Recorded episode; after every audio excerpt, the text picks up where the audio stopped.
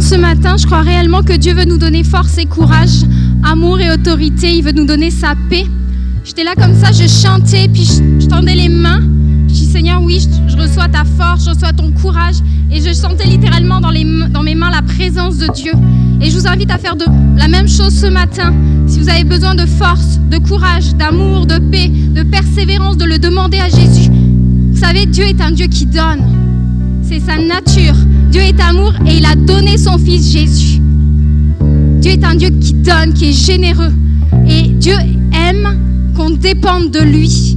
Alors au cœur de l'épreuve, comme on l'a chanté, il se tient à côté de nous, il est avec nous, sa présence nous entoure et il va nous donner tout ce dont on a besoin. Alors ce matin, juste comme un enfant qui va recevoir un cadeau, c'est bientôt Noël, juste tendez les mains vers Dieu et demandez à Jésus ce dont vous avez besoin.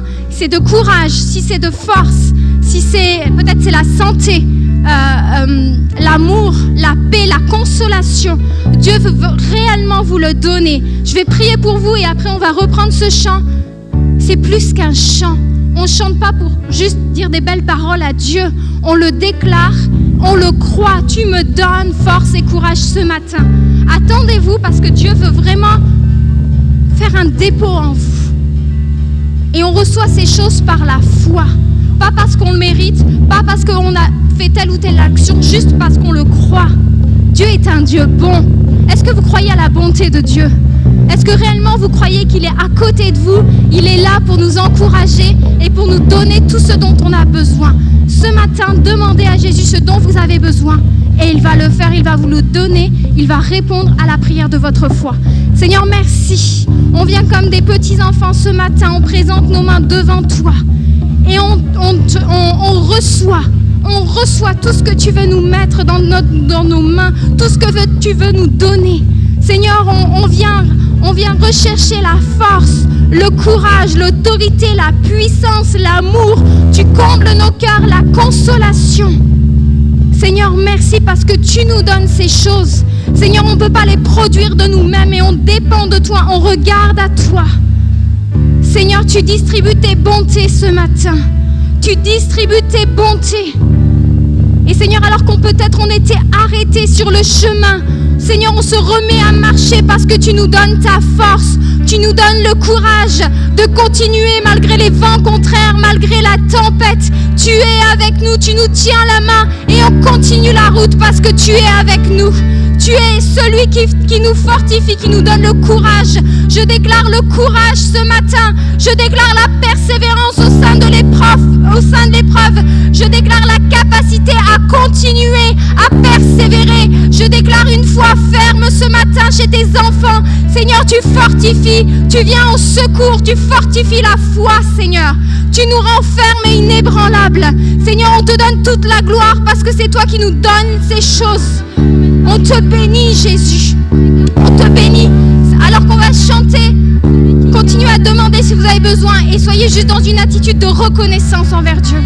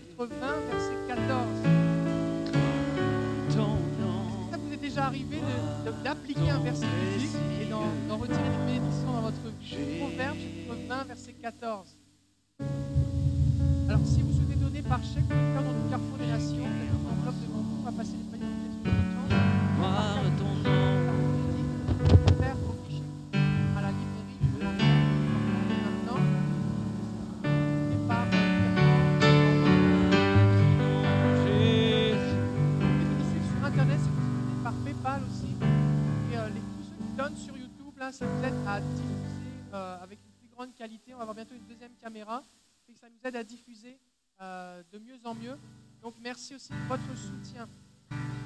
Proverbe chapitre 20, verset 14. Mauvais, mauvais, dit l'acheteur, et dès qu'il s'éloigne, il se félicite. On va dire ensemble. Mauvais, mauvais. Quand tu achètes quelque chose, combien ici vous venez d'une culture où on est habitué à négocier? Négocier. Que de c'est pas toujours le cas au Québec. Remarquez, hein. C'est pas- c'est pas une grande force, hein. Esprit du Dieu Moi, je pas habitué. Et que, en ce moment, je suis en train de magasiner un char. Une voiture. Souffle Là, du je passe d'un l'air à l'autre. De, leur meilleur prix. Après, je vais voir l'autre. je Descends voisin. Qu'est-ce que vous faites Là, il baisse, il Oh, baisse, il baisse, Esprit il de baisse. Dieu. Il devient rapidement 30 dollars. Esprit de Dieu.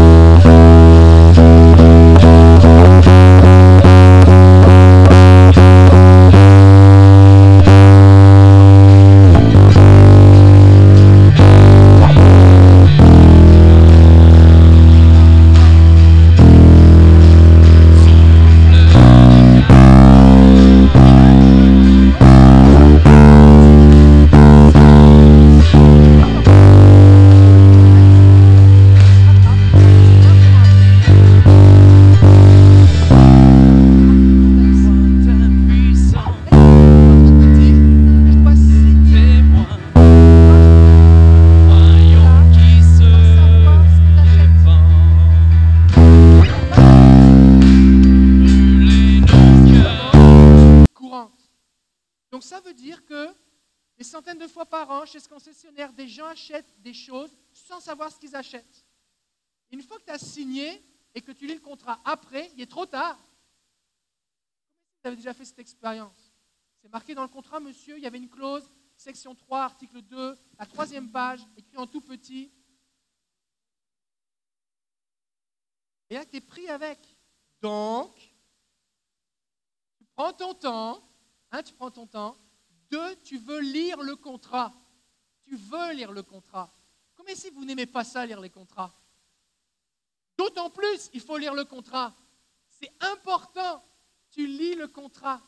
Et aussi, tu ne te contentes pas, parce que le verset dit, mauvais, mauvais, dit l'acheteur. Et dès qu'il s'éloigne, il se fait quoi?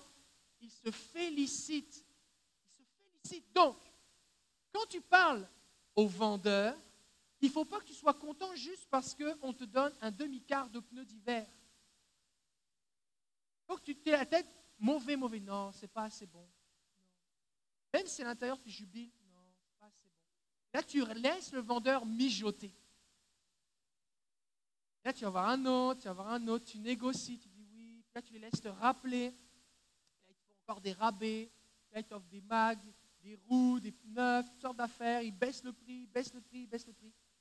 Et tu ne dois pas te féliciter devant le vendeur. Tu dois te féliciter une fois que tu as fait un bon deal. Alors voici quelques petits conseils bibliques quand vous devez faire un achat important. Prenez votre temps, lisez tout, demandez des preuves, des choses écrites. Parce que, vous savez quoi? C'est vraiment difficile de mentir de façon euh, consistante.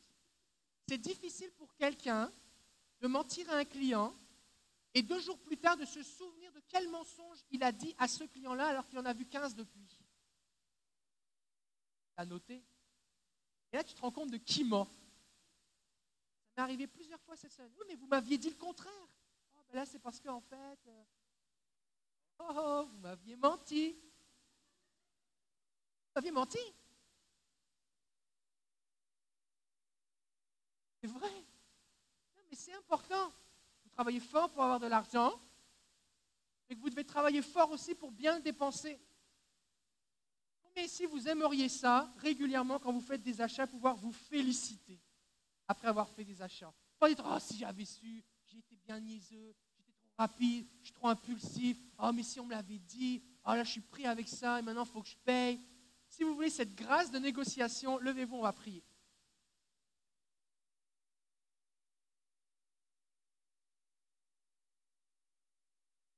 Le secret, c'est de ne pas se réjouir devant le vendeur et de prendre son temps. D'accord? C'est toi le patron, c'est toi qui as l'argent. Ok, alors on va prier. Seigneur, je te bénis parce que ta parole contient des, promesses, contient des bénédictions et des conseils et de la sagesse. Et Seigneur, toutes et tous ici, nous avons régulièrement à prendre des décisions importantes. Toutes et tous ici, nous avons besoin de, de ta sagesse. Croyons, Seigneur, que tu peux déposer sur ta faveur. Alors je prie, Père, donne à chacun qui est debout ici maintenant et à ceux qui nous suivent sur Internet cette capacité de négocier avec sagesse et intelligence. Je prie que tu donnes du discernement pour reconnaître les mensonges, les pièges, les arnaques. Je prie que tu donnes de la sagesse pour ne pas se laisser euh, manipulé par les argumentations, la pression psychologique, la culpabilité, l'intimidation. Des fois, les vendeurs utilisent de l'intimidation. Et je déclare maintenant que chacun ici, lorsqu'il va acheter quelque chose, vient comme un enfant de Dieu et n'a pas à être intimidé. N'a pas à être intimidé à cause de son statut social, n'a pas à être intimidé à cause de son niveau d'études, n'a pas à être intimidé à cause de son accent, n'a pas être intimidé à cause eh bien, de son origine, euh, euh, du pays d'où il vient.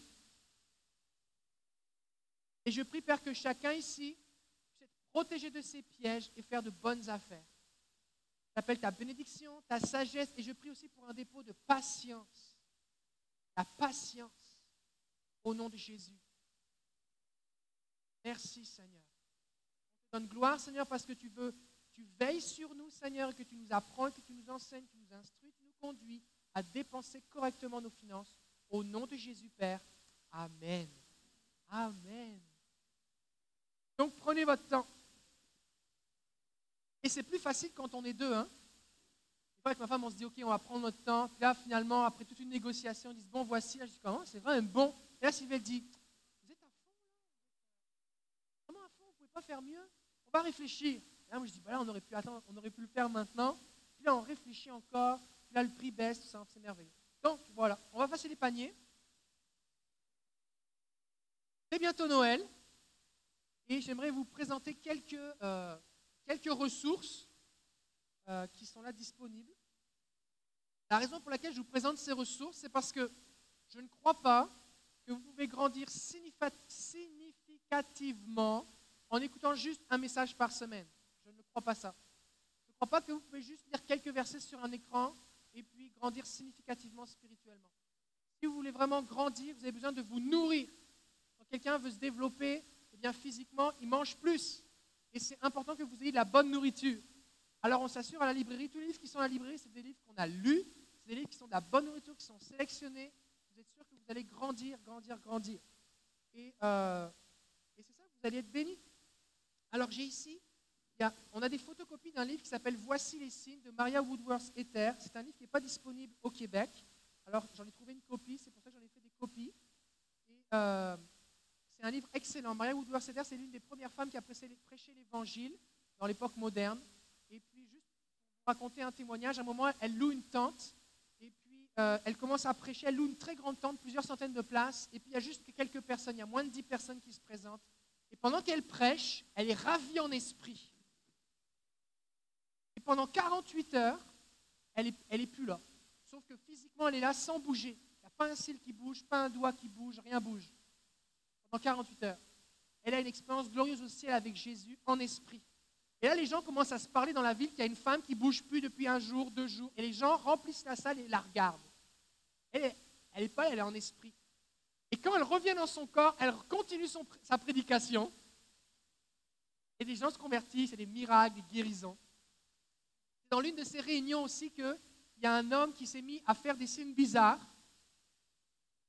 Et là, en fait, tout le monde se demande ce qui se passe, sauf qu'il est en train de prêcher l'évangile en langage des signes. Une femme qui était sourde et muette se lève, vient en pleurant à l'autel, donne sa vie à Jésus. Ensuite, il prie pour elle et elle est guérie. Donc, si vous voulez être un peu inspiré, étiré, boosté, assoiffé de Dieu, je vous recommande fortement ce livre. Voici les signes de Maria Woodworth Ether. Vous pouvez vous le procurer. On en a, je pense, 50 copies à la librairie. Juste pour 5 dollars, c'est le prix des photocopies à la librairie. Euh, on a reçu aussi un, livre qui est tout frais, tout neuf. Libérer l'esprit de la prophétie, la puissance naturelle du témoignage. Souvent, on partage des témoignages. Et vous avez ici un bon enseignement avec plein de témoignages, mais un bon enseignement sur comprendre ce qui se passe quand on témoigne. Quand on témoigne, ça reproduit ce qui a été témoigné, ça prophétise dans la vie des gens, il n'est pas rare qu'on partage un témoignage et que les gens dans la salle ou les gens qui l'entendent expérimentent la même chose ou quelque chose de plus grand encore. Et donc, vous avez dans ce livre la puissance du témoignage, c'est vraiment excellent. Je vous le recommande. Si, si vous avez eh bien, un ami ou quelqu'un ou vous-même et vous voulez être affirmé dans votre identité de fils ou fille de Dieu, ça c'est vraiment un incontournable. Du statut d'orphelin à celui de fils et d'héritier du Père. Il y a beaucoup trop de chrétiens qui ont été adoptés par le Père et qui vivent comme s'ils étaient dans un orphelinat et qui considèrent Dieu comme le directeur de l'orphelinat. Il faut essayer de ne pas trop faire de vagues, il faut essayer de beaucoup travailler pour essayer d'avoir des faveurs et on ne comprend rien à ce que c'est qu'être un enfant de Dieu. Donc c'est important que vous compreniez votre identité. J'ai fait plusieurs séries de messages sur le sujet, elles sont disponibles gratuitement sur notre site internet, mais je vous recommande aussi ce livre.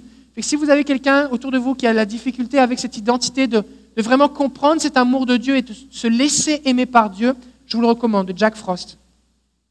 On a aussi ici un bon dévotionnel. Un dévotionnel, c'est une page par jour. Vous lisez ça, c'est juste, juste une page par jour avec une prière, un verset à lire, une petite méditation. Et c'est spécifiquement celui-ci sur accueillir la présence de Dieu chaque jour. C'est vraiment excellent et euh, vous allez vraiment être bénis. Donc je vous le recommande aussi. Accueillir sa présence de Bill Johnson chaque jour. Est-ce qu'il y a des gens qui sont mariés ici? Oh. Est-ce qu'on a besoin d'amour dans le couple? Est-ce qu'on a besoin de respect? Oh, ça c'est important.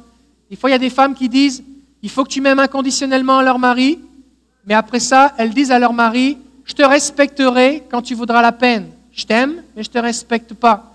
L'homme a autant besoin de respect que la femme a besoin d'amour. C'est ce que la Bible dit. C'est pour ça que la Bible dit, femmes, soyez soumises à vos maris, et maris, aimez vos femmes. Parce que la chose la plus importante que ta femme a besoin, c'est d'amour. Et la chose la plus importante que ton mari a besoin, c'est de respect. Et quand chacun comprend sa part et fait sa part, ça va bien. Donc il y a un livre ici, L'amour et le respect, que je vous recommande. C'est une étude biblique sur le sujet. C'est vraiment une bénédiction. J'ai prêché aussi sur le sujet, mais je vous le recommande si vous ne l'avez pas encore lu. John Bevere, on a plusieurs livres de John Bevere. Celui-ci, c'est Un cœur embrasé. C'est vraiment du bon stock. John Bevere, vous allez vraiment être béni, inspiré. Et si vous voulez ranier votre passion pour Dieu, je vous le recommande. Si vous voulez partir à l'aventure, la vie chrétienne, c'est une aventure. Et euh, le Seigneur dépose des appels dans nos vies, il nous donne des dons, des visions, on a des rêves. Mais des fois, on dit, mais là, euh, est-ce que vraiment Dieu va être avec moi si je me lance? Parce que Dieu ne veut pas juste que tu serves à l'Église. Le, plan de ta vie, ton appel, c'est pas juste servir dans l'Église. D'accord? Ça, c'est servir dans l'Église, c'est un petit peu comme dans une famille. Quelqu'un qui apprend à débarrasser la table, passer la balayeuse et puis sortir les poubelles. Je n'élève pas mes enfants pour que, rendus à 20 ans, ils soient capables de faire leur lit, ranger leur chambre, manger proprement et vider le lave-vaisselle. Ça, n'est pas mon objectif dans la vie. Mon objectif dans la vie, c'est qu'ils rentrent dans la destinée de Dieu, qu'ils aient une carrière, qu'ils aient une famille, qu'ils servent le Seigneur. Mais, le reste, là, de ce dont je viens de parler, ça fait partie des choses que dans la vie en communauté. Donc servir juste dans l'Église, c'est parce qu'on est beaucoup, on prend soin des uns des autres, on a des différents services qui sont là, mais Dieu t'appelle à plus que ça. Et dans ce livre de Tommy Barnett, Partez à l'aventure, eh bien, tu vas pouvoir euh, comprendre comment Dieu fait pour, euh, pour t'amener à rentrer pleinement dans ta destinée. C'est vraiment un excellent livre, je le recommande aussi. Ici, on a un livre de Kim Clément. Est-ce que quelqu'un a entendu parler de Kim Clément? Oui, Kim Clément est, décédé euh, la semaine dernière. Et c'était un homme qui avait un ministère prophétique international et il, avait aussi il a aussi une chaîne de télévision, et, Kim Clément TV, quelque chose comme ça. Et cet homme avait prophétisé qu'un un Donald, dans les années 2012, qu'un Donald allait être président des États-Unis. Et avant même que Donald Trump donne sa candidature. C'était vraiment quelqu'un qui. Et là, je vous donne juste un exemple de toutes les choses qu'il a pu prophétiser. Les secrets du prophétique, dévoiler votre futur de Kim Clément, et qu'on on vous le recommande aussi. Si vous aimez ça, les témoignages, vous aimez lire, vous aimez les témoignages juste pour vous inspirer, il y a des livres, c'est plus de la doctrine, des, réflexions, mais il y a des livres, c'est plus des témoignages. On a plusieurs livres de Heidi Baker. Heidi Baker est, missionnaire au Mozambique. Elle prend soin de milliers d'orphelins. Ils ont implanté des milliers d'églises. Ils ont plusieurs centaines de résurrections des morts attestées. Euh, les, sourds entendent, les boîtes marchent, les aveugles voient.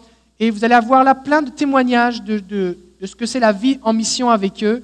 Et euh, c'est vraiment bénissant. Des témoignages de conversion de musulmans, ils vont dans des villages où il n'y a rien du tout, ils annoncent l'évangile, le sorcier se convertit, des gens se convertissent, des gens sont guéris, et ça va vraiment vous inspirer. Fait que si vous avez, connaissez quelqu'un qui n'aime pas trop lire, mais qui a, ça, ça pourrait l'encourager, les, les livres de témoignages, je le recommande vraiment.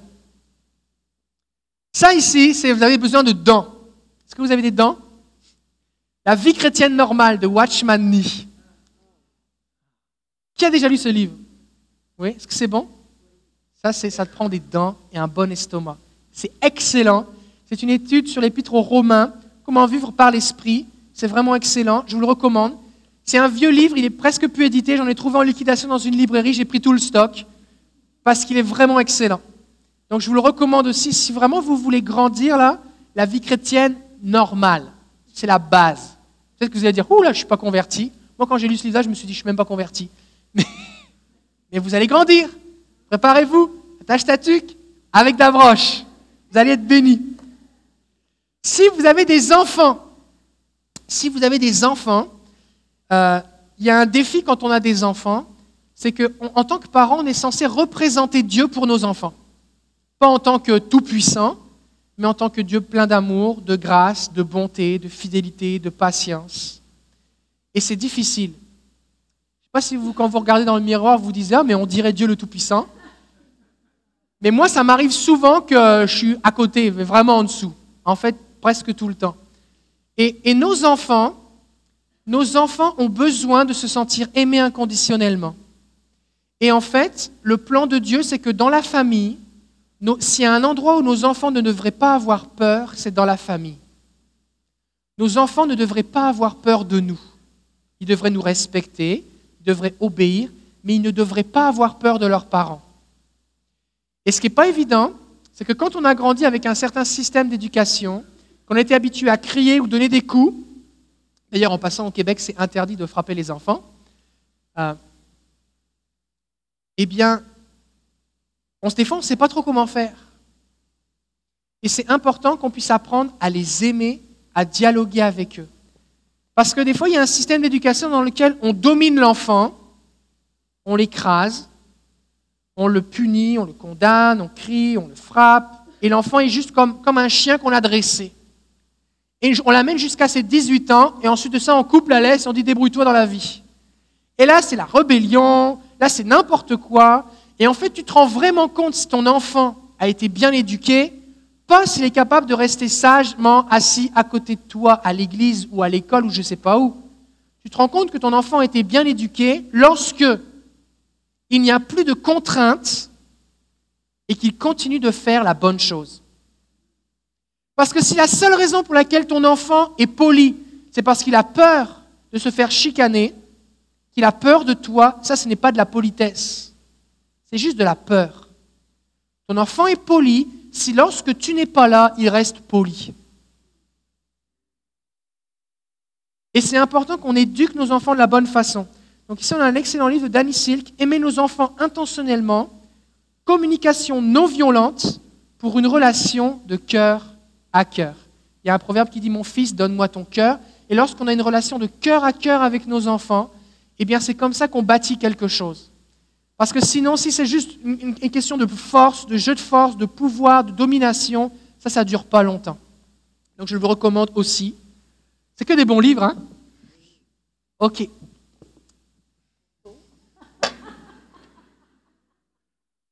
Vous savez pourquoi je fais ça? Parce que je sais je ne peux pas vous communiquer le dimanche matin tout ce que vous avez besoin. Vous avez plein de besoins. Et si vous passez du temps à lire un livre, c'est équivalent si vous écoutez, je ne sais pas moi, 10 ou 15 prédications. Et ce temps que vous allez passer va vous transformer. Donc pour moi, c'est aussi important de prêcher que de vous présenter des bonnes ressources.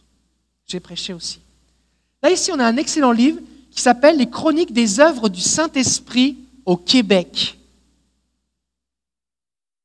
C'est les témoignages de toute l'histoire du pentecôtisme au Québec. Vous avez des histoires de familles, de gens. Il y a des gens, au Québec, quand ils se sont convertis, ils ont dû mettre leurs enfants à l'école anglaise alors qu'ils parlaient français parce qu'il n'y avait pas d'école protestante en français. Il y a des gens qui ont perdu leur travail, qui se faisaient lancer des roches parce que des cailloux, qui se faisaient lapider comme dans le temps de la Bible parce qu'ils étaient chrétiens. Il y a des gens qui se faisaient mettre dehors parce que le curé de la ville allait dire Mais lui, maintenant, c'est un protestant, il faut arrêter de l'embaucher. Il y a des gens qui devaient aller travailler dans un autre village parce que tous les employeurs de leur village, on leur avait dit Tu ne peux pas embaucher cette personne-là parce que c'est un protestant. Vous avez même, dans le livre de, Pasteur Jean, j'en ai pas là ici, mais on en a des exemplaires à la librairie, Pasteur Jean Ruland qui est venu récemment, à un moment, eh bien, dans un village où ils étaient, on les a mis dans un banc de neige lui, sa femme et ses enfants, ils sont venus avec une, grosse pelleteuse et ils ont recouvert de neige en plein hiver, à cause du simple fait qu'ils étaient chrétiens. Et vous allez être inspiré du fait que des hommes et des femmes ont persévéré, ont souffert pour annoncer l'Évangile. Et ce que nous vivons aujourd'hui, même si on est moins de 1% de la population québécoise à être chrétien, c'est parce qu'avant nous, il y a eu des pionniers. Et ça va vous inspirer. Donc, les chroniques des œuvres du Saint-Esprit au Québec. Et j'aimerais vous dire que ça doit continuer. Il faut que ça continue. Amen. Si vous avez des enfants euh, qui sont euh, en âge, euh, on va dire, primaire et plus, on a ici Quand le ciel envahit la terre, édition jeunesse. Comment apprendre à vos enfants à guérir les malades, entendre la voix de Dieu, avoir des visions, interpréter les rêves, tenir un journal de prière et vraiment développer une relation puissante avec le Saint-Esprit. Donc je vous le recommande, il y a des exercices pratiques dedans, c'est très bien écrit. Votre enfant peut le lire, vous pouvez le lire avec lui, vous pouvez faire les exercices avec lui pour le faire cheminer dans cette relation avec le Saint-Esprit. S'il est plus jeune, on a la Bible en manga. Ça, c'est l'Évangile, le Messie, mais on a aussi l'Ancien Testament en manga. C'est vraiment excellent. Moi, je l'ai lu avec mes enfants le premier, on n'a pas encore tout lu les autres. Mais euh, moi, j'ai vraiment été à plusieurs reprises, je dis comme waouh, je n'avais jamais imaginé comme ça. C'est vraiment bien fait. Et je vous le recommande aussi, la Bible en manga. Et ça s'offre bien aussi, peut-être vous avez des neveux, nièces, des cousins, cousines, des petits-enfants. qui ne sont pas dans un foyer chrétien, mais c'est un manga, et ça se lit très bien, et ça peut être une semence pour l'enfant pour qu'il découvre l'Évangile. Il m'en reste plus beaucoup. Je termine avec les choses importantes, la Bible. La Bible version parole vivante, ça c'est juste le Nouveau Testament. Vous nous entendez souvent, Sylvie et moi, citer des, des versets de la version parole vivante. C'est vraiment excellent. La version parole vivante, ce n'est pas vraiment une version de la Bible. Quand il y a une traduction de la Bible, on traduit un mot par un autre mot, ou alors un groupe de mots par un autre groupe de mots. D'accord? La version parole vivante, c'est une synthèse de 30 versions françaises, 30 versions anglaises et 30 versions allemandes pour chacun des versets.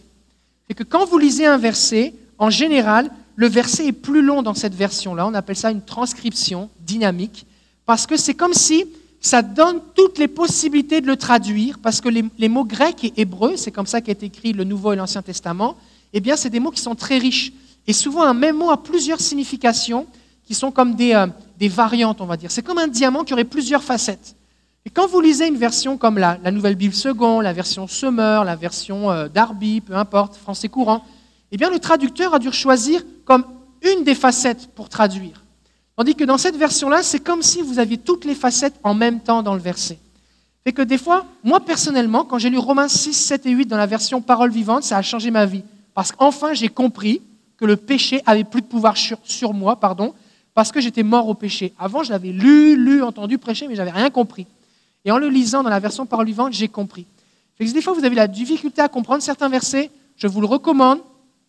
Et euh, on a la version solide. J'ai fait venir des versions solides parce qu'avec ma femme, je pense qu'on en, est à notre cinquième copie parce qu'on les lisait, on était bénis, mais la version souple, elle s'abîmait. Fait qu'on a pris la version solide qui va durer plus longtemps. ce qui est intéressant en dessous, c'est que vous avez, vous avez plein de notes de bas de page avec des références sur comment aussi on peut le traduire. C'est comme avec ça là, vous n'avez même pas besoin d'apprendre le grec. C'est comme ça sert à rien là. Tout est là. Euh, c'est vraiment bénissant. Et donc ça, c'est le Nouveau Testament. Et vous avez aussi les psaumes. Les psaumes, ça s'appelle louange vivante. D'accord? Ça, ce n'est pas un livre sur la louange. C'est les psaumes dans cette version-là. Ça va? Ça, vraiment, je vous les recommande. C'est vraiment du bon stock. Et euh, voilà, voilà. Et enfin, il y a un dernier livre que, je dois vous présenter. Il y a plus de Randy Clark.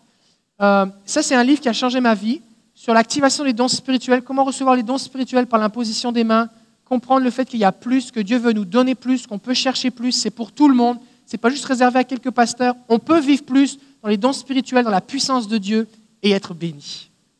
On en a plein d'autres, mais je ne pouvais pas tout présenter. Vous allez grandir. Hein Combien ici vous lisez régulièrement Si tu lis, tu grandis. C'est simple. Si tu lis, tu grandis. OK.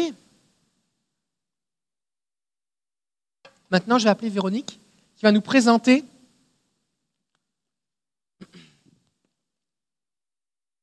Ah oui, il faut un micro.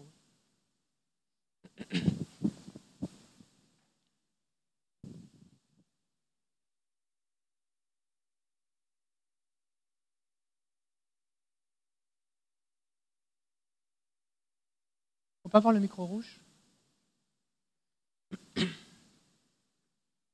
Allô? Oui. Donc, je vous présente rapidement la table euh, de Noël qu'on a montée euh, derrière. Ça va être là pour quatre semaines, ben, tout le, mois de, décembre. Donc, on a une panoplie de petites affiches euh, de ce format-là, à peu près, de différents artistes. On est trois représentés en arrière.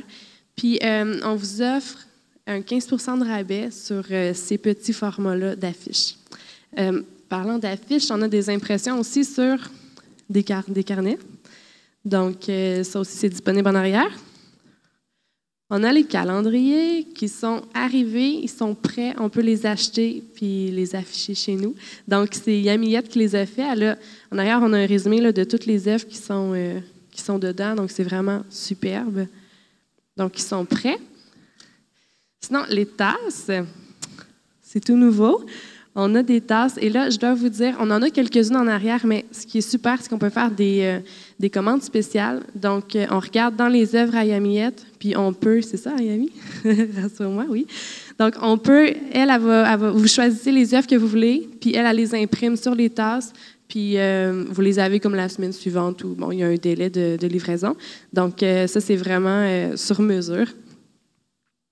Ensuite, on a le lion qui a été très en demande. Il est disponible sur un carton, gros format uniquement, mais aussi sur des toiles. Les toiles, j'en ai une à vendre aujourd'hui. Je vais en avoir une à chaque semaine. Mais s'il y a plus de demandes, il faut, euh, faut encore une fois que je fasse des commandes. Donc, euh, c'est livrable pour la semaine suivante aussi.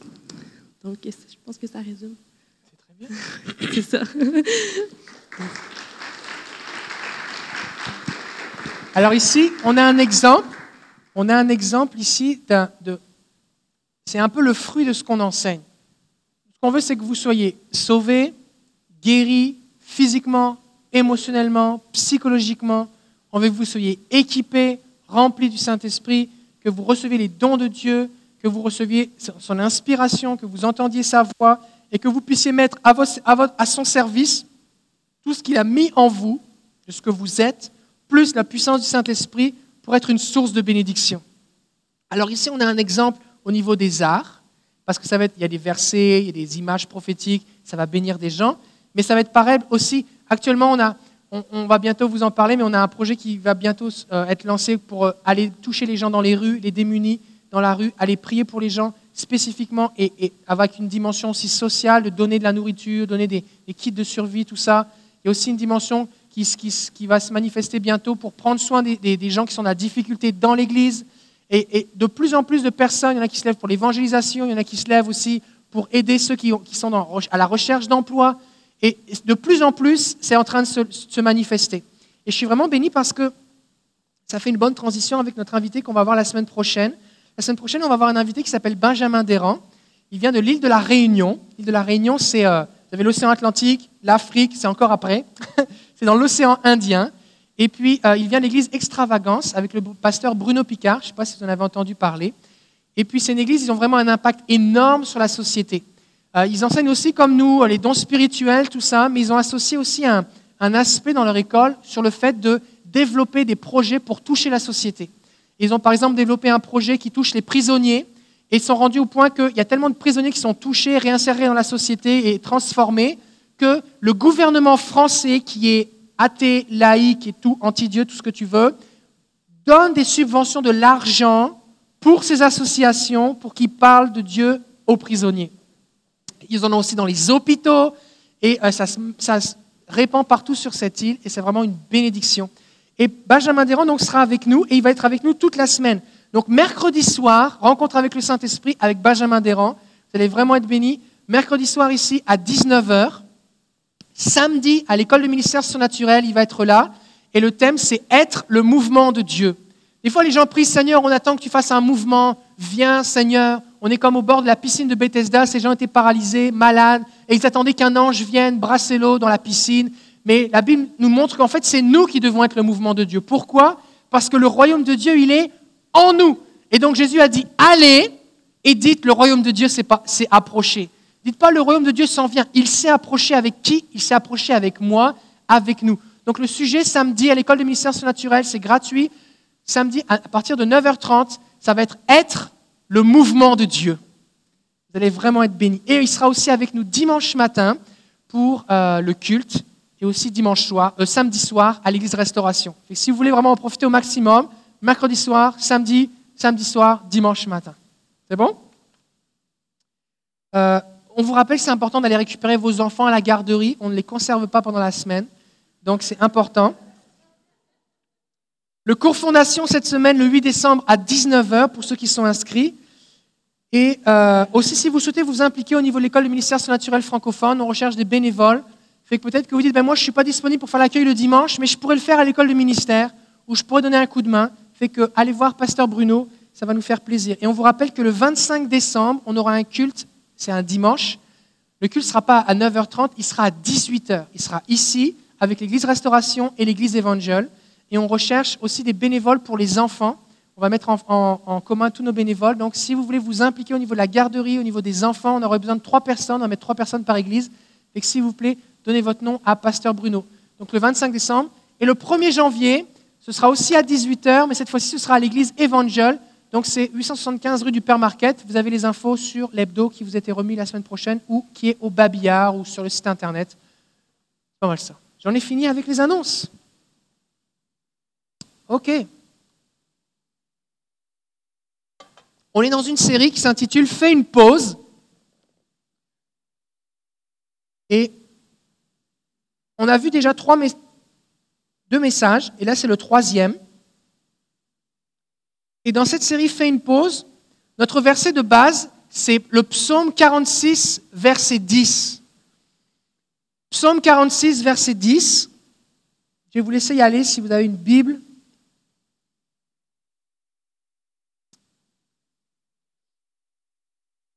En fait, j'affiche les versets à l'écran parce que ça va plus vite. Ça va plus vite pour la prédication. Mais c'est important si vous avez une Bible, prenez des notes pour pouvoir revenir sur ces choses.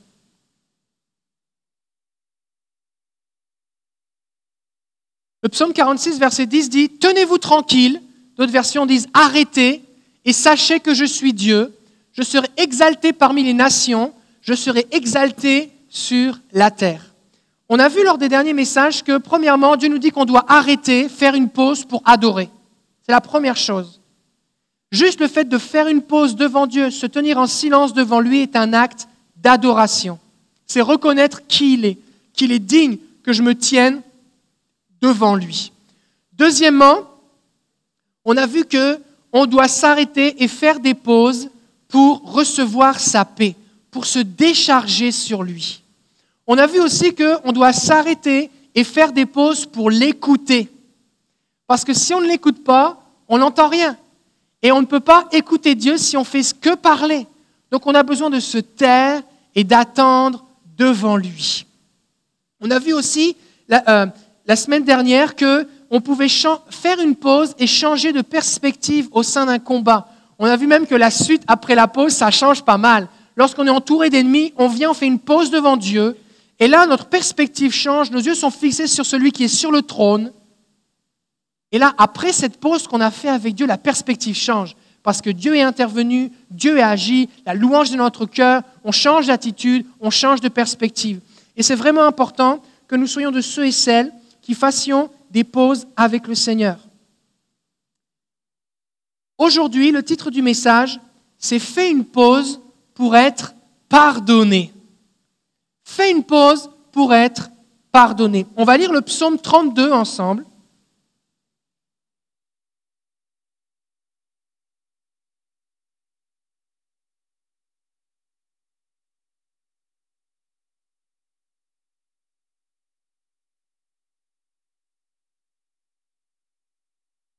De David, poème. Heureux celui dont la transgression est pardonnée, dont le péché est couvert. Heureux l'homme à qui le Seigneur ne tient pas compte de sa faute et dans l'esprit duquel il n'y a pas de tromperie. On va lire au cours de la prédication tout le verset, tout le, tout le psaume, mais je vais le, on, va le lire encore. On va lire la suite. Verset 3. Tant que je gardais le silence, mes os se consumaient, je gémissais sans cesse car jour et nuit ta main pesait sur moi. Ma vigueur s'était changée en sécheresse d'été. Pause. Je te fais connaître mon péché, je n'ai pas couvert ma faute. J'ai dit, je reconnaîtrai mes transgressions devant le Seigneur, et toi, tu as pardonné ma faute et mon péché. Pause.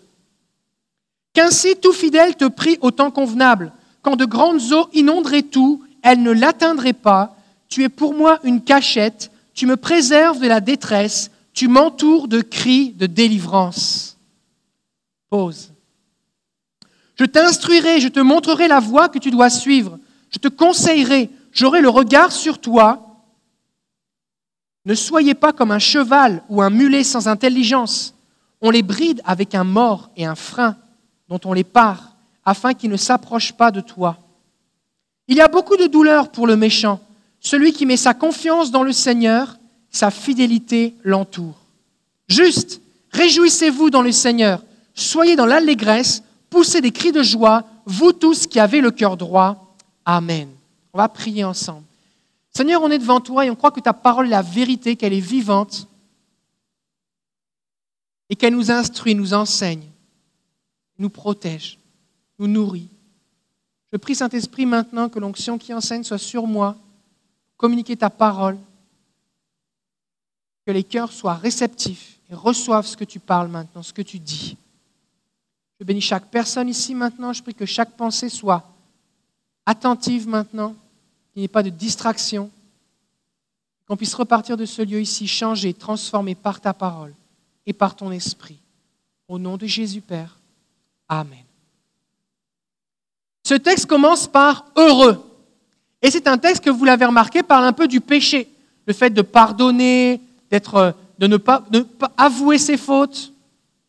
Et ça commence par heureux. Et la première chose que je veux que vous reteniez quand on pense à Dieu au regard du péché ou au sujet du péché, c'est qu'il y a une bonne nouvelle. Quand vous pensez à Dieu et péché, vous devez vous souvenir que Dieu est la solution. Dieu est la solution du péché. Dieu n'est pas celui qui vient examiner vos péchés pour vous taper ou vous punir. Dieu est la solution. Il est la solution. Il veut notre bien. Alors ce psaume commence avec espoir, avec joie. Heureux celui celle dont la transgression est pardonnée. Est-ce que Dieu a pardonné vos péchés? Est-ce que c'est une bonne chose? Est-ce que vous avez dû payer pour, que, pour être pardonné? Est-ce que vous avez dû souffrir pour être pardonné? Dieu vous a pardonné. Combien ici Dieu vous a pardonné plus qu'un péché?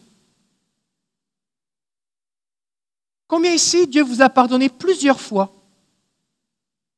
Oh, ça veut dire que Dieu est généreux dans son pardon. La Bible dit, Dieu est généreux dans son pardon. Le pardon se trouve même auprès de lui. Si tu cherches le pardon, c'est pas dans un coin en faisant acte de contrition que tu vas trouver le pardon. C'est pas en faisant des efforts, c'est pas en essayant de te récupérer toi-même, c'est auprès de Dieu que se trouve le pardon. Donc ça c'est une bonne nouvelle. Et nous sommes dans la joie. S'il y a un sujet pour lequel vous devriez être dans la joie, c'est parce que Jésus a pardonné vos péchés. Oh Jésus, tu m'as pardonné même celui-là. Ça, tu m'as pardonné. Ça, tu as été patient et tu me pardonnes encore. Tu me pardonnes. Merci Seigneur. Fait quand vous n'avez pas envie de louer le Seigneur, quand ça ne vous tente pas, vous avez une mauvaise journée, commencez par juste dire Merci Seigneur, parce que tu m'as pardonné mes péchés. Et commencez à faire la liste de vos péchés que Dieu a pardonnés. Et là, d'un seul coup, votre niveau de joie va augmenter. Parce que waouh, je ne le méritais pas. Waouh, c'est gratuit. Waouh, c'est la grâce de Dieu. Alléluia, Jésus me pardonne. Alors c'est pour ça que cette joie du fait d'être pardonné, c'est l'une des joies les plus grandes qu'on peut expérimenter. Et ce psaume termine au verset 11 par le fait que les justes doivent se réjouir, être dans l'allégresse. L'allégresse, c'est une joie intense. Quelqu'un qui est dans l'allégresse, on va dire quasiment, il perd la carte, il n'est plus là. C'est une joie qui, qui dépasse. Ce n'est pas une joie rationnelle. Oh, je suis dans la joie. Merci Seigneur, tu m'as pardonné. Ça n'a rien à voir avec ça. C'est une joie qui explose. L'allégresse, c'est quelqu'un à la limite de l'ivresse. Parce que Dieu nous a déclarés justes. J'ai commencé le culte ce matin avec ces paroles. Pourquoi est-ce que nous sommes dans la joie Parce que nous sommes des justes. Un juste, qui c'est C'est quelqu'un que Dieu a justifié.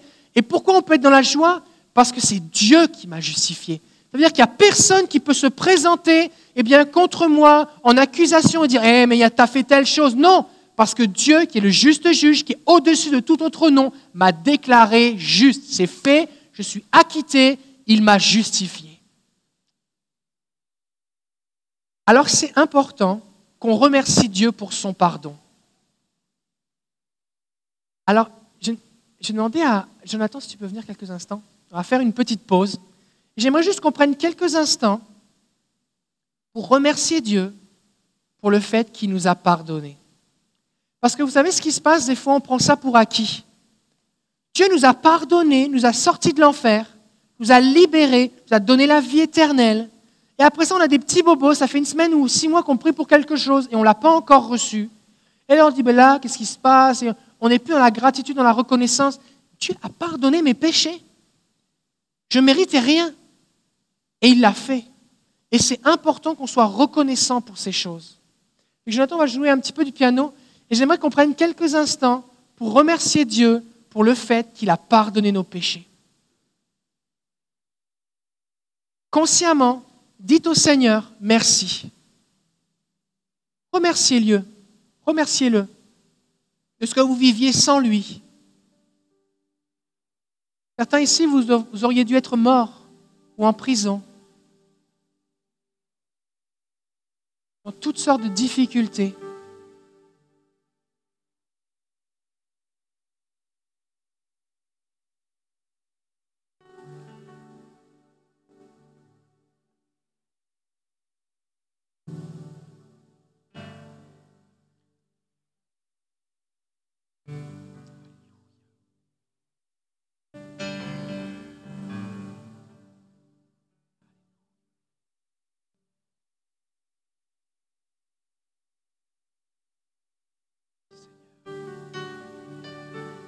Merci Jésus.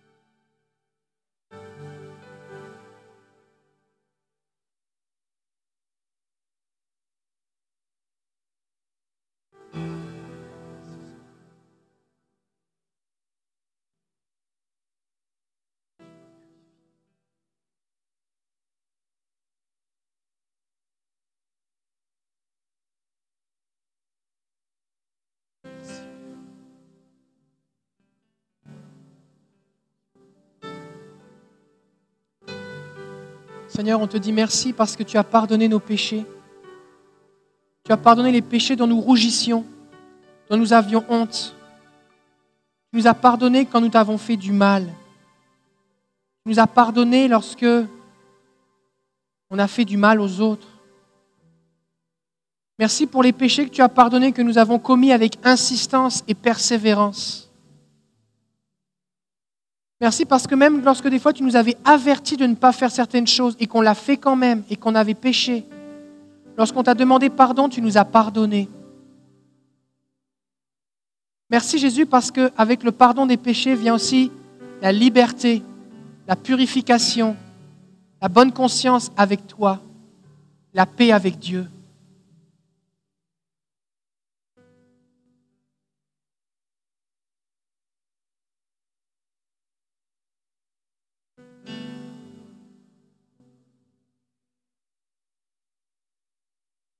On te dit merci Seigneur.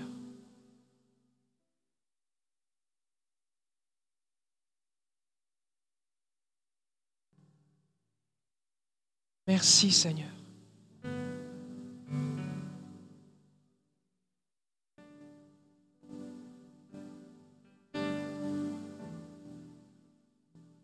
Merci Seigneur.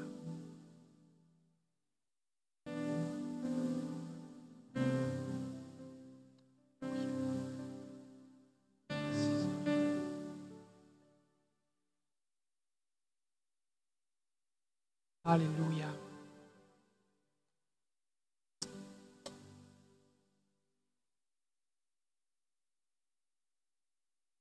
Ça fait du bien de se souvenir que Dieu nous a pardonné Oui Ça, c'est quelque chose que vous pouvez faire régulièrement. Prendre une pause et juste dites Merci Seigneur, parce que tu m'as pardonné.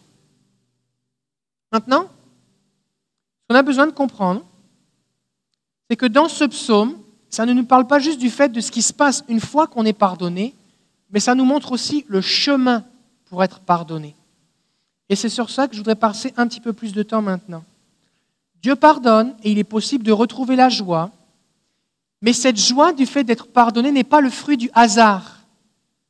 Ce n'est pas Dieu qui distribue le pardon. Oh bah tiens, toi je te pardonne, mais toi non. Oh toi, tiens, aujourd'hui c'est toi qui as gagné. Ce n'est pas le fruit du hasard. Le pardon n'est pas non plus le fruit d'un tirage au sort. Oh, J'espère que j'ai gagné. Oh, c'est bon, je suis, je suis pardonné. Sinon, pas de chance.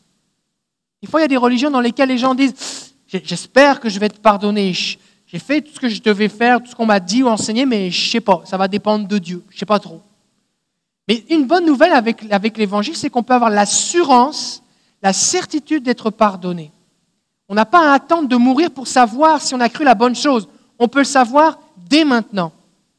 Et la joie d'être pardonné, eh bien, cette paix avec Dieu, c'est quelque chose qu'on peut expérimenter. Combien ici, lorsque vous avez demandé pardon à Jésus pour vos péchés, vous avez ressenti dans votre cœur cette assurance, cette conviction qu'il vous avait pardonné? Combien vous avez ressenti une paix que vous n'aviez pas avant? Est-ce que c'est quelque chose que vous pouviez produire par vous-même? Non. Ça, c'est quelque chose qui est magnifique avec Jésus, c'est qu'on peut savoir aujourd'hui s'il m'a pardonné, d'avoir cette garantie que j'ai été pardonné. Dieu veut que tous les hommes soient sauvés, mais tous ne trouvent pas le salut. Le pardon est disponible pour tout le monde, mais tout le monde n'est pas pardonné. Pourquoi? Est-ce que c'est parce que Dieu fait du favoritisme? Non. C'est parce que pour être pardonné, il faut demander pardon. Et le psalmiste dit, Heureux celui dont la transgression est pardonnée. Tu ne peux pas demander être pardonné pour un péché, pour une transgression, sans reconnaître que tu as commis une transgression. Une transgression, c'est quoi? C'est d'être allé contre une loi ou contre une règle. Pour reconnaître que tu as commis une transgression, tu peux revenir après ça. S'il prend des notes, alors, je veux que tu puisses avoir toutes les notes. Pour reconnaître que tu as commis une transgression, il faut que tu reconnaisses la loi de Dieu. Parce que s'il n'y a, pas de code de la route, tu ne peux pas avoir de transgression du code de la route. Tu ne peux pas faire d'excès de vitesse s'il n'y a pas de limite de vitesse. Il y a une époque en France où il n'y avait pas de limite de vitesse. Tu roulais autant que tu voulais. Il y a une époque où il n'y avait pas de lumière. Tu ne pouvais pas brûler une lumière, il n'y avait pas de lumière. Il n'y avait pas de feu rouge. Mais au fur et à mesure que le trafic s'est développé, eh bien, le code de la route s'est développé. Maintenant, il y a des limites de vitesse. D'un pays à l'autre, il y a des limites de vitesse. Mais s'il n'y a pas de limite de vitesse, il y a des pays où il n'y a pas de limite de vitesse encore maintenant. S'il n'y a pas de limite, tu ne peux pas faire d'excès de vitesse. Donc la première chose pour être pardonné, il faut reconnaître que j'ai enfreint la loi. Il faut reconnaître que j'ai fait une transgression, que je n'ai pas suivi ce qu'il fallait faire. Et c'est important de comprendre quelque chose ici. Il y a des choses dans le monde actuel où on vous dit tout est relatif. Peut-être c'est bon pour toi, mais c'est pas bon pour moi. Si ça fait bien pour toi, tant mieux, ça fait ton affaire. Et chacun ici, eh bien, dans ce monde, vit avec une moralité à mesure variable. L'un dit c'est bien, l'autre dit c'est mal. Et l'un dit, bah, c'est mal parce que je pense que c'est mal. L'autre dit, c'est bien parce que je pense que c'est bien. L'un va dire, toi tu penses que c'est mal, mais c'est parce que tu es arriéré. Avec on est en 2016, tu devrais trouver ça bien maintenant. Tu devrais trouver ça bien de vivre en concubinage sans être marié. Tu devrais trouver ça bien, eh bien, d'avoir des relations homosexuelles. Tu devrais trouver ça bien d'avorter. Tu devrais trouver ça bien, eh bien, de faire ceci ou cela. Et d'un pays à l'autre, d'une époque à l'autre, d'une personne à l'autre, d'une culture à l'autre. Ces choses évoluent. Mais ce que nous devons comprendre, c'est que Dieu ne nous juge pas d'après notre loi, il nous juge d'après sa loi. Et si moi je pense que c'est correct, ce n'est pas important. Ce qui est important, c'est ce que Dieu dit. Si Dieu dit c'est un péché, alors c'est un péché. C'était un péché à l'époque de Jésus, c'était un péché dans les années 1500, c'est un péché en 2016. Et laisse-moi te dire que ce sera encore un péché en 2017. Parce que c'est Dieu qui détermine ce qu'un péché est. C'est un absolu. Et tu veux dire, oui, mais moi, je pense que j'ai des circonstances atténuantes. Non, il n'y a pas de circonstances atténuantes. Le péché, c'est le péché. Tu ne peux pas trouver le pardon sans reconnaître que tu as commis un péché qui est une transgression de la loi de Dieu. Et ça, c'est la base. Heureux celui qui reconnaît sa transgression. Tu ne peux pas avoir de transgression sans loi. S'il y a une loi absolue, ça veut dire que Dieu le juge. Dieu est celui qui fixe les règles. Ça veut dire quoi? Ça veut dire que si tu veux être correct dans ta vie, c'est important que tu lises la Bible. Faut que tu lises le code de la route pour savoir quelle est la limite de vitesse. Quand tu changes de pays, tu es mieux t'informer du code de la route. Si vous faites quelques kilomètres vers le sud, vous allez arriver aux États-Unis. Était mieux de ne pas rouler à 119 km/h sur l'autoroute. Parce que la limite de vitesse sur l'autoroute, c'est quoi? C'est 60 miles aux États-Unis par heure? Ça fait un petit peu, ça dépend, c'est un petit peu moins de 100 km/h. Là, ils vont t'arrêter avec un fusil et te dire Monsieur, vous êtes en infraction. Oui, mais moi, je suis un Canadien sur l'autoroute, sur la 20, sur la 119, personne t'arrête. Moi, je pense que la route est dégagée, il n'y a même pas de neige, on est en Floride, tout va bien. Pourquoi vous m'arrêtez? Il ne va pas y avoir de discussion. Tu vas te retrouver en prison, mon ami. C'est à toi de t'informer du code de la route de là où tu conduis. Maintenant, ta vie, tu conduis ta vie avec les règles de Dieu qui sont des absolus. Et il n'y a pas de, a pas de négociation, il n'y a pas d'accommodement raisonnable. Si c'est mal, si Dieu dit que c'est mal, c'est mal. Si Dieu dit que c'est bien, c'est bien. C'est tout. Il n'y a pas de en 2016, oui, mais maintenant, mais tu comprends. Non.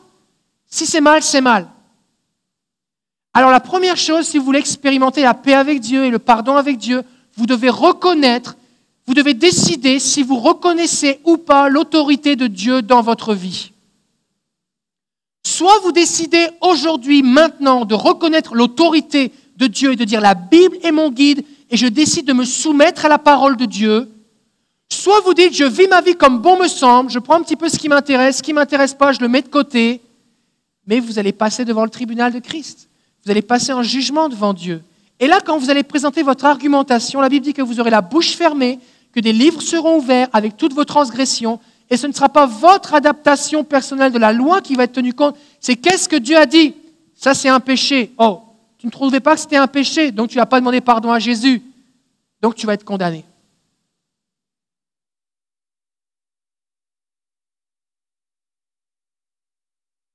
La deuxième chose que nous dit ce verset, Heureux celui dont le péché est couvert. Heureux l'homme à qui le Seigneur ne tient pas compte de la faute.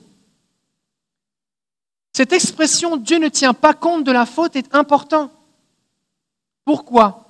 Parce que la Bible nous dit que tout ce que nous faisons ou disons est consigné au ciel. Donc vous avez un registre avec votre nom où tout ce que vous avez dit, fait ou pensé, tout ce que vous n'avez pas dit, fait ou pensé est écrit. Et des comptes sont tenus.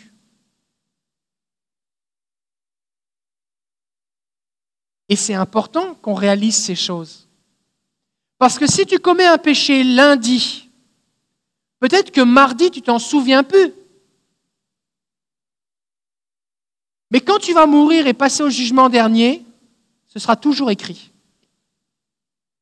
À moins que, à moins que tu te sois placé ta confiance en Jésus et que ce registre qui tenait compte de toutes tes transgressions, de toutes tes fautes, cet acte de condamnation qui était contre toi était effacé par le sang de Jésus.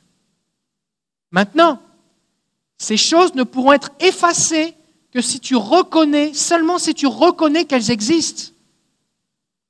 Tu ne peux pas demander grâce pour quelque chose que tu ne penses pas avoir fait. Si par exemple tu as un ticket et tu demandes à annuler le ticket, tu contestes le ticket, il faut il va falloir que tu reconnaisses qu'il s'est quand même passé quelque chose, que tu étais présent ce jour-là, il s'est passé quelque chose. La bonne nouvelle, c'est que quand on place sa confiance en Jésus, la liste de tous nos manquements, de toutes nos fautes, de tous nos péchés, de tous les péchés que nous avons faits consciemment, de tous les péchés que nous avons faits inconsciemment, c'est-à-dire on ne savait même pas que c'était un péché, de tous les péchés qu'on a faits avec insistance et persévérance, ou ceux qu'on a fait juste une seule fois, les péchés qu'on a fait contre Dieu, les péchés qu'on a fait contre nous-mêmes, les péchés qu'on a fait contre les autres, les péchés qu'on a fait par omission, ça veut dire qu'on était censé faire le bien et on ne l'a pas fait. La Bible dit que celui qui sait faire le bien et qui ne le fait pas commet un péché. Eh bien, tous ces péchés-là, ils peuvent être effacés. Mais c'est important que nous reconnaissions la parole de Dieu. Que nous puissions dire, Seigneur, sonde mon cœur, examine mon cœur, montre-moi s'il y a des choses dans mon cœur qui sont, qui sont des péchés et je vais te demander pardon. On n'a pas à payer, on n'a pas à mériter, mais nous devons reconnaître ces choses. Jésus va dire, celui qui croit en moi ne sera pas jugé. C'est ça qui est, qui est merveilleux, c'est que il y a des gens qui ne reconnaissent pas l'autorité de Dieu, qui disent Dieu là, euh, c'est pas mon juge, je veux rien savoir de Dieu. Quand je vais arriver au ciel, je vais lui parler, blablabla. Je veux rien savoir, Dieu n'existe pas. Bon. Et qui vivent comme si Dieu n'existait pas. Mais quand ils vont arriver devant Dieu, la Bible dit que Jésus va dire celui qui ne croira pas sera condamné. Et que celui qui ne croit pas en Dieu, quand il va arriver devant Dieu, bien les livres vont être ouverts la liste de tous ses péchés va être présentée à Dieu. Comme il, ses péchés subsistent, il sera condamné. Ce sera le juste châtiment pour ses fautes. Dieu ne sera pas méchant en condamnant le pécheur. Un juge qui, qui exécute la loi, si par exemple un criminel, quelqu'un a tué quelqu'un, c'est un meurtrier, et monsieur le juge, monsieur le juge Gagnon ou Tremblay, à la Cour de Québec, eh bien, ordonne, après avoir consulté le jury et le procureur de la couronne et compagnie, que cette personne-là doit aller en prison. Est-ce que c'est un méchant juge? Non, il fait son boulot. Pourquoi? Parce que la loi dit qu'au Québec, tu ne peux pas tuer ton voisin et que si tu tues ton voisin, tu vas aller en prison. Donc le juge n'est pas un méchant juge lorsqu'il applique la loi. Il fait la juste chose que mérite ce qu'a fait le meurtrier. Et le meurtrier, lorsqu'il a tué quelqu'un, il était au courant que ce n'était pas une bonne chose de tuer quelqu'un. Il était au courant qu'il pourrait se faire arrêter et aller en prison. Donc ça, c'est ce qui va arriver à celui qui n'a pas placé sa confiance en Jésus. Mais celui qui place sa confiance en Jésus, non seulement il ne sera pas condamné parce que l'acte qui subsistait contre lui a été effacé, le tome 1, 2 et 3 et suivant de tous ses péchés a été effacé, mais en plus, il ne sera même pas jugé. Pourquoi? Parce que Jésus a été jugé à sa place. Donc si je suis un enfant de Dieu, que j'ai demandé pardon à, Dieu pour mes péchés, je lui ai avoué mes fautes, je lui ai confessé, déclaré, oui Seigneur, c'est vrai, voici ce que tu déclares dans ta parole, et moi j'ai fait le contraire, j'ai péché, c'est vrai, et je te demande pardon. Alors ce péché-là est mis sur Jésus, Jésus a été jugé à ma place, et donc je suis déclaré juste. Donc je n'ai pas besoin de me présenter au tribunal parce que je suis déjà acquitté. Je ne suis même pas convoqué. C'est une bonne nouvelle C'est une bonne nouvelle, certain. Le texte continue en disant Et dans l'esprit duquel il n'y a pas de tromperie. Ça, c'est important. Dieu sait tout. Il sait tout sur tout, sur tout le monde tout le temps, en, même temps. Dieu n'est surpris par rien et on ne peut rien lui cacher. Et il y a une forme de folie et d'hypocrisie à penser pouvoir se présenter devant Dieu dans la prière en faisant semblant que tout va bien alors qu'on sait très bien qu'on a commis des péchés. Ça, c'est de la tromperie. On essaye de tromper Dieu, mais on ne peut pas tromper Dieu. La Bible dit que Dieu sonde nos cœurs. Donc ce qui est important lorsqu'on est un chrétien, c'est de se présenter devant Dieu avec transparence. La Bible dit, dans la première épître de Jean, chapitre 1er, verset 9, si quelqu'un a péché, il est fidèle et juste pour nous pardonner. Mais c'est important que nous marchions dans la lumière, comme il est dans la lumière. Marcher dans la lumière de Christ, c'est quoi? C'est-à-dire, Seigneur, voici ma vie, j'ai rien à cacher. Ça ne veut pas dire que je suis fier de tout ce que je montre, mais je cache rien. Seigneur, je ne veux rien cacher devant toi. Voici comment je suis. Et quand je suis dans cette attitude devant Dieu, je suis éloigné de la tromperie. Quand je suis dans cette attitude devant Dieu, eh bien, j'ai accès au pardon de Dieu. J'ai accès à son pardon. Parce que si je ne vis pas dans une attitude de transparence, alors je vais vivre ce que dit le verset 3 et 4. Tant que je gardais le silence, d'autres versions vont dire tant que je me taisais, mes os se consumaient. Je gémissais sans cesse, car jour et nuit ta main pesait sur moi, ma vigueur s'était changée en sécheresse d'été. Ce qui est difficile, c'est d'avouer son péché. C'est plus facile de pécher que d'avouer son péché. Vous avez remarqué? C'est vraiment plus facile. Hein? On a l'impression que avouer, c'est comme... Ah, pécher, ça va. Mais avouer son péché, c'est difficile. Alors ce qu'on a tendance à faire, c'est se taire. On ne le dit pas. On le garde pour soi. Et on commence à être rongé. Ça nous ronge. La culpabilité. L'accusateur nous accuse avec raison. On ne peut pas lui dire va-t'en au nom de Jésus. On sait qu'on a fait ce qu'on a fait. Il faut qu'on se repente. Il faut qu'on demande pardon à Dieu. Si on a fait du mal à quelqu'un, il faut qu'on lui demande pardon. Et ça, c'est difficile. Mais tant que tu te tais, tant que tu gardes ta faute pour toi, que tu ne l'avoues pas à Dieu, ça te ronge, ça te détruit, ça te draine ton énergie, ça te vole ta joie. Tu es consumé par le poids du péché. Et si tu es un chrétien, en plus de ça, le Saint-Esprit, le Saint-Esprit, le Saint-Esprit, ce n'est pas comme Monsieur Esprit, d'accord? Saint, c'est vraiment un qualificatif de qui il est. Il est saint. Qui vit en toi, fait ce qu'on appelle une conviction de péché. Et c'est ce que le psalmiste dit, il va parler du fait que ta main pesait sur moi. Le Saint-Esprit presse ton cœur. Pourquoi il presse ton cœur? Pour te pousser à avouer ta faute. Le diable, ce qu'il fait quand tu as péché, il t'écrase pour que tu meurs. Il dit va te pendre. Il n'y a plus rien de bon avec toi. Ça, c'est le diable. Parce que lui, il est venu pour voler, égorger et détruire. Il n'y a pas d'espoir pour la culpabilité du diable. Alors que le Saint-Esprit, lui, il te presse. Il t'enlève toute forme de paix et de joie. Il, t'amène au point où tu dis, OK Seigneur, j'avoue mon péché. Comme ici, vous avez déjà vécu une conviction de péché. Ça ne vous est jamais arrivé, vous n'êtes probablement pas né de nouveau et pas sauvé. Quand quelqu'un me dit je suis né de nouveau ou j'ai donné ma vie à Jésus, je lui, dis, je lui pose une question. Est-ce que euh, quand tu pêches, qu'est-ce qui se passe? Et des fois, ça arrive que les gens disent ben rien. Et là, je dis on a un problème. Parce que le Saint-Esprit, si vraiment il vit en toi, tu devrais vivre ce qu'on appelle une conviction de péché. Ce qui fait que normalement, maintenant quand tu pêches, tu devrais te sentir mal. Si tu te sens pas mal quand tu pêches, il y a un problème. Soit tu as tellement endurci ton cœur à pu écouter le Saint-Esprit qu'il arrête de te parler, fait que ça va vraiment mal. Soit le Saint-Esprit n'est jamais venu, tu n'es pas né de nouveau. Parce que si le Saint-Esprit vit en toi, tu devrais vivre ce qu'on appelle une conviction de péché. Mais la bonne nouvelle avec la conviction de péché, c'est une bonne chose d'avoir une conviction de péché. C'est parce que tu ne te rendais pas compte que tu étais en train de faire un péché. Tu étais un joyeux pécheur pratiquant. Insouciant et innocent, entre guillemets. Innocent au sens québécois du terme.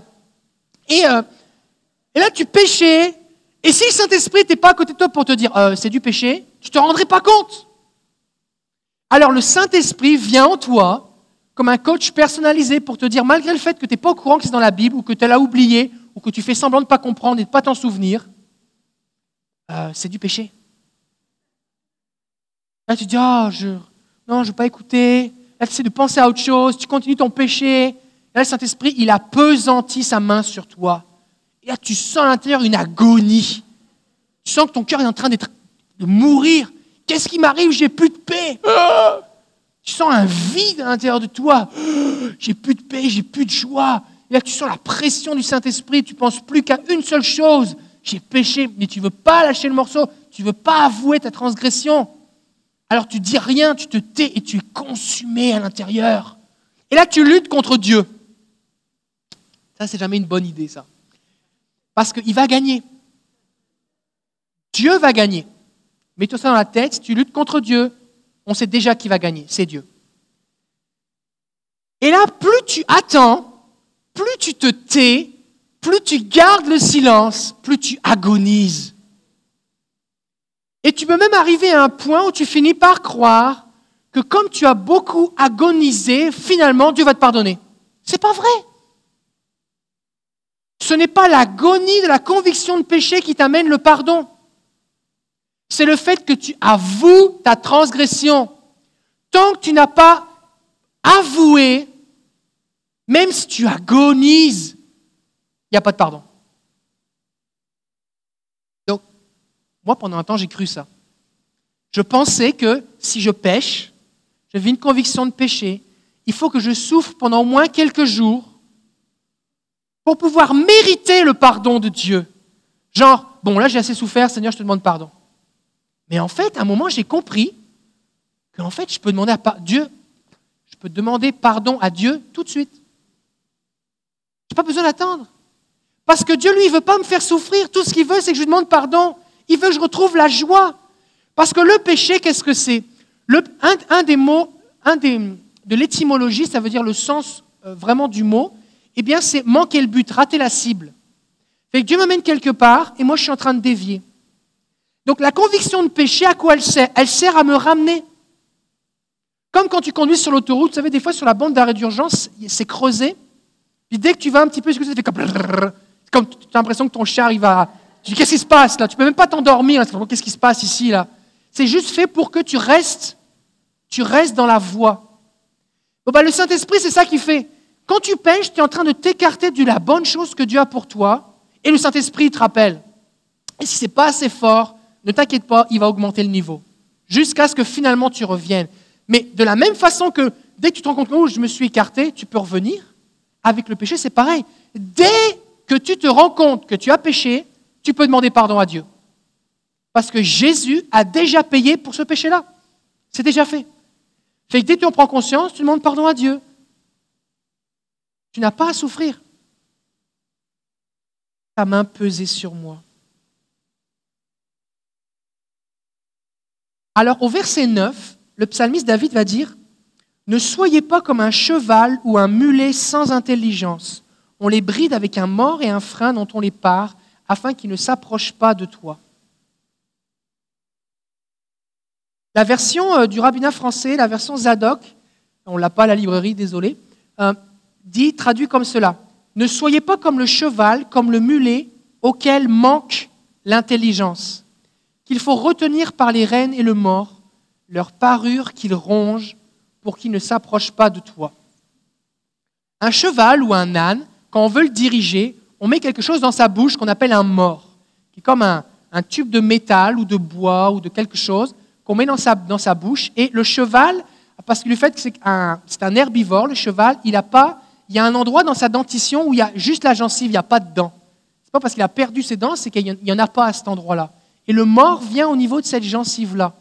Et donc le mort est fait pour que, eh bien, ça reste dans sa bouche, et ce n'est pas agréable pour le cheval. Alors il ferme sa bouche et il essaye de, comme de l'avaler ou de faire quelque chose avec. Et le fait qu'il garde la bouche fermée, le mort reste en place et on met des rênes, donc des lanières de cuir ou de, de quelque chose qui tienne sa tête et on arrive ainsi à diriger sa tête. Et si tu diriges sa tête, tu diriges le reste du corps. Tu peux pas avoir la tête qui va dans un sens et le corps qui va dans l'autre, d'accord? Donc, parce que le cheval garde la bouche fermée et qu'il serre le mort, qu'il ronge le mort, et si vous regardez un cheval, il va toujours être en train de, comme d'essayer de mastiquer ce, mort, mais il n'y arrive même pas, il n'y a même pas de dents à cet endroit-là, c'est la gencive. Eh bien, on dirige tout le cheval. Bah, le péché, c'est un peu pareil. Une fois que tu as mangé le péché, une fois que tu as péché, si tu le gardes, si tu l'avoues pas, tu gardes la bouche fermée, tu gardes le silence, et que tu le ronges, et que tu le rumines, tu repasses dans tous les sens. Est-ce que c'était vraiment du péché? Est-ce que c'est du péché? Est-ce que c'est à moitié péché? On est en 2017. Bientôt c'est 2017, 2016. Est-ce que c'est encore valable? Est-ce que sur Internet, je peux trouver quelqu'un, un passeur qui dit que finalement c'est bon? Est-ce que... Des fois, les gens font ça.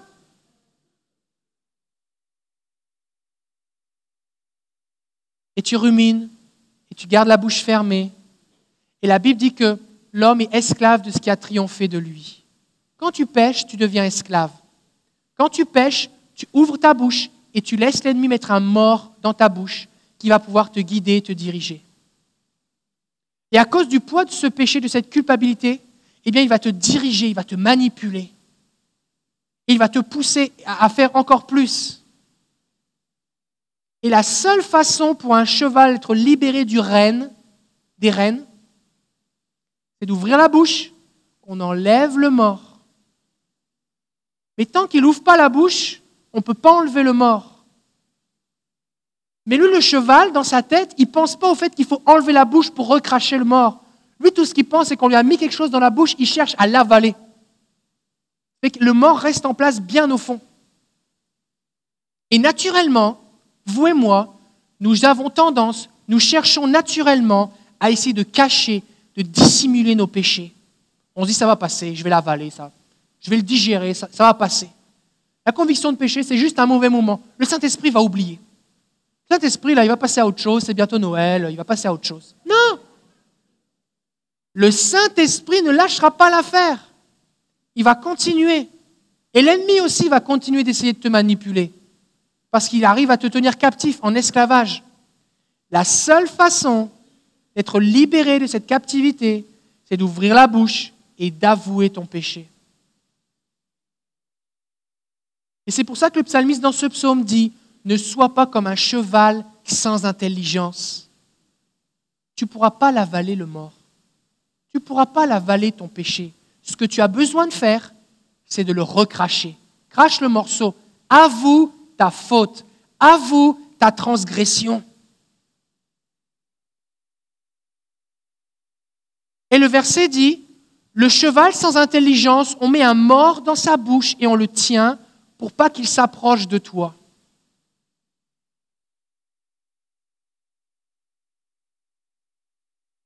Lorsque un cheval est harnaché et qu'on l'attache à un poteau, quelque chose, le fait qu'il soit tenu par la bouche, par les rênes qui ont été mises sur la bride qui a été mise sur sa tête, ben, fait qu'il ne peut pas partir. Mais de la même façon qu'il ne peut pas se déplacer du poteau, il ne peut pas s'approcher de quelqu'un qui passerait à côté, le péché, ça nous empêche aussi de nous approcher de Dieu. Ça met une distance entre nous et Dieu. Ce n'est pas que Dieu nous repousse, parce que Dieu nous accueille, il nous invite, il nous attire à lui. Mais la seule façon, si Dieu est là et que moi je suis comme un cheval et que j'ai un mort dans la bouche, et que je suis attaché à un péché, la seule façon de m'approcher, soit j'essaie de casser la corde, mais elle est plus forte que moi, soit j'ouvre la bouche, je renonce à ma faute, je la confesse, et là je peux être libre de m'approcher. Ce n'est pas Dieu qui te repousse, c'est le péché qui te sépare. Le verset 10 dit, il y a beaucoup de douleur pour le méchant. Mais celui qui met sa confiance dans le Seigneur, la version second 21 dit, est environné de sa grâce. Dieu, lui, ce qu'il veut, c'est t'entourer de grâce. La grâce, c'est quoi? C'est que Dieu te donne ce que tu ne mérites pas. Sa bonté, sa faveur, sa bienveillance, son amour, son pardon. Il veut te le donner. Mais tant que tu gardes dans le secret ton péché, alors il y a beaucoup de douleur pour le méchant beaucoup de souffrances émotionnelles, physiques, psychologiques, relationnelles, spirituelles. Alors ce matin, je voudrais te dire quelque chose. Arrête de fuir. Arrête de dissimuler. Il y a des gens ici, vous avez besoin spécifiquement d'avouer quelque chose à Dieu. D'autres, c'est comme un enseignement qui va vous servir pour plus tard. Et vous allez vous souvenir de cette image du cheval et vous allez dire, oh, je suis mieux de cracher le morceau tout de suite. Je suis mieux d'avouer ma faute. Ça ne sert à rien que je perde mon temps. Je vais le dire au Seigneur et il va me pardonner. Le verset 5 dit, je t'ai fait connaître mon péché, je n'ai pas couvert ma faute. J'ai dit, je reconnaîtrai mes transgressions devant le Seigneur. La version Zadok va dire, maintenant, je te fais l'aveu de mon péché et je ne dissimule pas mon, iniquité. J'ai dit, je confesserai mes transgressions au Seigneur, et toi, tu fais disparaître la gravité de ma faute. Pause. Il y a quelque chose de spécial, c'est que quand je me tais, Dieu considère mon péché. Il est au courant. Il sait, c'est écrit dans un livre. Mais quand je lui avoue, il n'en tient plus compte. C'est comme si je n'en avais jamais fait. Quand je me tais, mon péché est devant lui. Il y a moi, mon péché et Dieu. Donc Dieu, ce qu'il voit, c'est mon péché. Mais quand je l'avoue, il y a moi, Jésus et sa grâce qui couvrent mes fautes et Dieu. Fait que Dieu voit quoi? Il me voit au travers de Jésus. Quand je me tais, je suis sous la conviction du péché. Alors que quand je reconnais ma faute, il me pardonne. Maintenant. C'est maintenant. Tu peux encore attendre, mais ça n'ira pas mieux. Le temps n'effacera pas ton péché. C'est maintenant. C'est maintenant. C'est maintenant le jour du salut, dit la Bible. C'est maintenant. Le bon moment pour avouer ta faute, c'est maintenant. Jamais tu en auras envie, jamais tu vas trouver ça plaisant, jamais tu vas avoir le goût. Mais le bon moment pour être pardonné, c'est maintenant. Qu'est-ce que tu auras de plus demain? Qu'est-ce que tu auras de plus la semaine prochaine? Rien.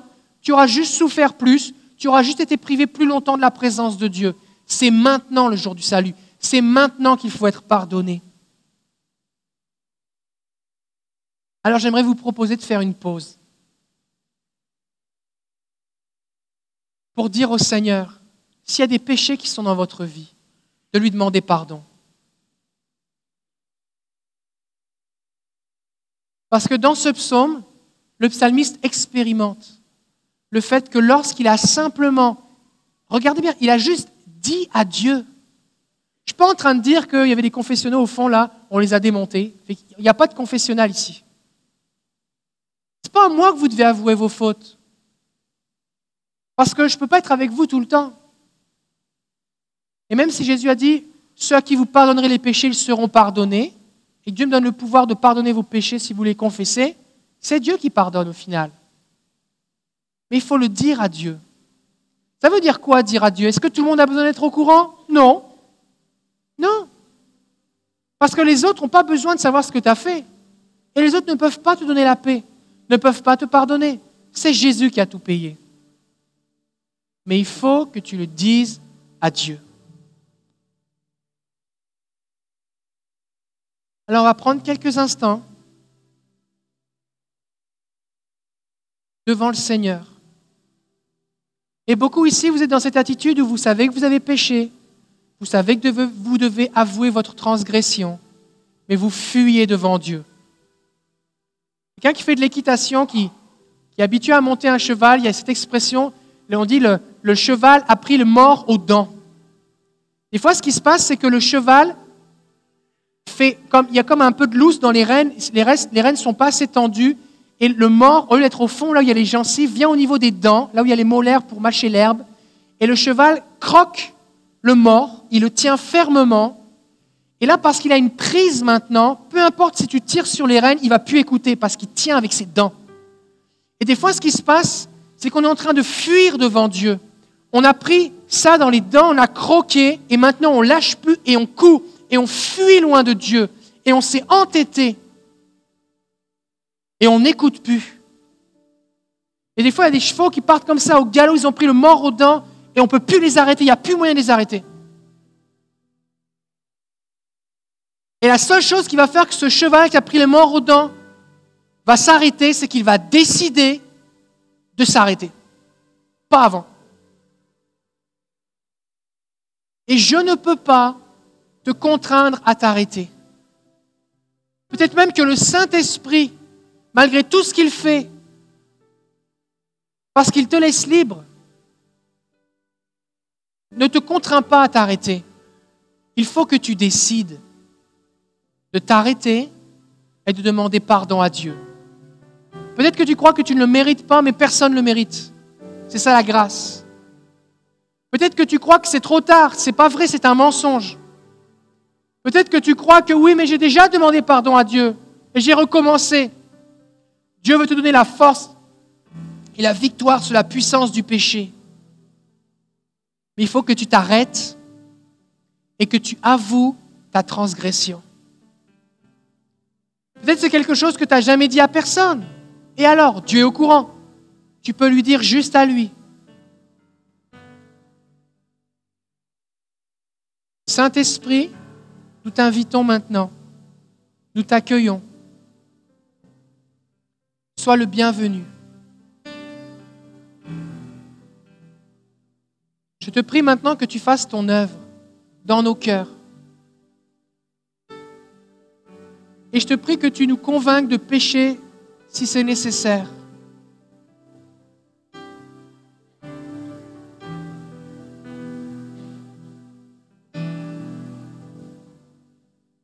Nous arrêtons devant toi maintenant.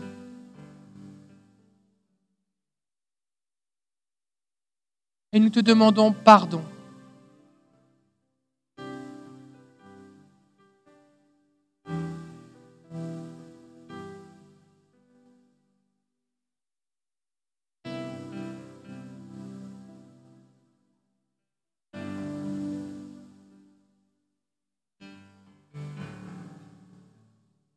Que vous ne savez pas trop quoi faire, vous ne savez pas trop quoi dire, comment faire. Faites-le simplement. Seigneur, c'est vrai. J'avoue, c'est vrai. J'ai fait telle chose. C'est vrai, Seigneur. Je n'ai pas fait telle chose. J'ai désobéi. Je te demande pardon. Je reconnais, Seigneur. Je mets tout sur la table.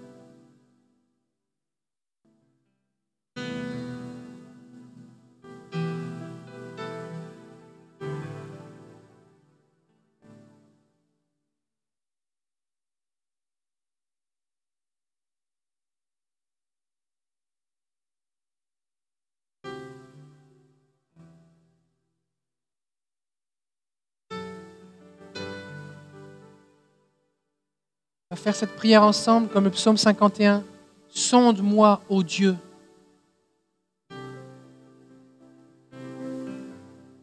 Et montre-moi si je suis sur la bonne voie.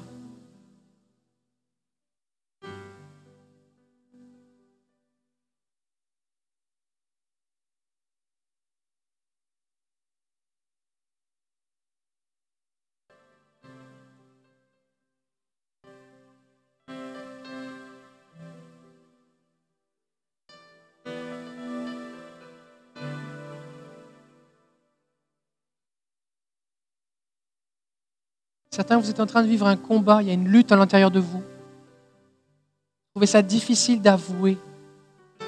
Mais Dieu le sait. Si vous lui avouez, il pourra vous libérer et vous pardonner.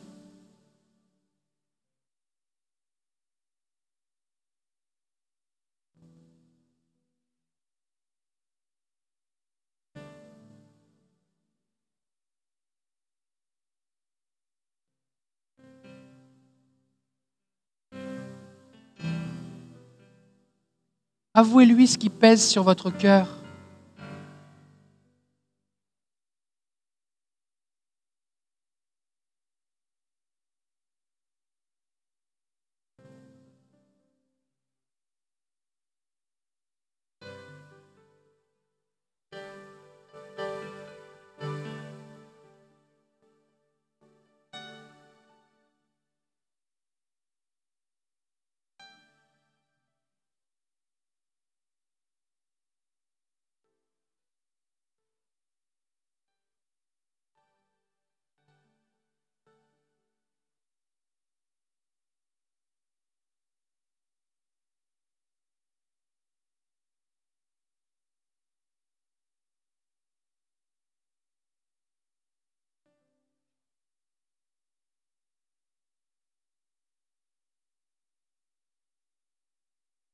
En acceptant d'avouer votre faute, vous allez devoir aussi changer de chemin.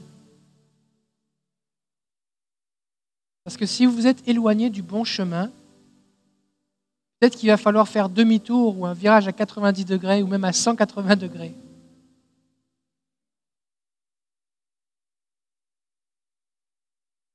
Vous allez retrouver la joie, la paix et la liberté.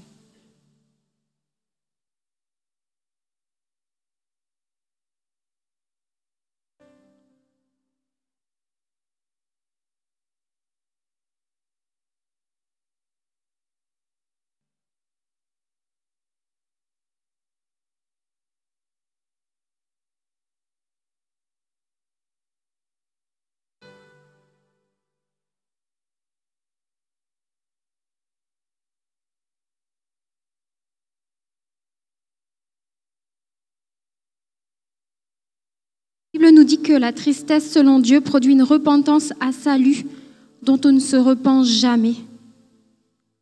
Vous êtes devant, certains vous êtes devant un choix ce matin, mais si vous acceptez de vous repentir, vous n'allez jamais regretter en fait de l'avoir fait. Vous allez juste, vous êtes pendant un moment égaré. Il y avait une, une voie droite que le Seigneur avait tracée, et puis vous avez pris un chemin détourné, et le Seigneur, ce qu'il veut faire, c'est juste vous ramener dans sa voie. Et le diable te dit, mais non, c'est trop tard, je suis allé trop loin, je me suis égaré de toute façon. Mais la vérité, c'est le Seigneur, il veut te prendre là où tu es et il veut te ramener dans ses voies. Mais il, y a besoin de ton accord, il veut le faire avec toi. Il, il ne te prend pas pour te mettre là. Il, il veut que tu te laisses conduire, justement. Si tu fais, prends cette décision aujourd'hui de revenir à Dieu, de te repentir sincèrement, le Seigneur va te restaurer, te rétablir, il va te remettre sur la voie droite, il va prendre soin de toi et il va même vraiment te restaurer, te rétablir tout ce que l'ennemi a pu te voler, ta paix, ta joie. Parce que quand on pêche, on, perd notre communion avec Dieu, on perd notre joie, on perd notre paix, on on n'est pas bien et on le sait.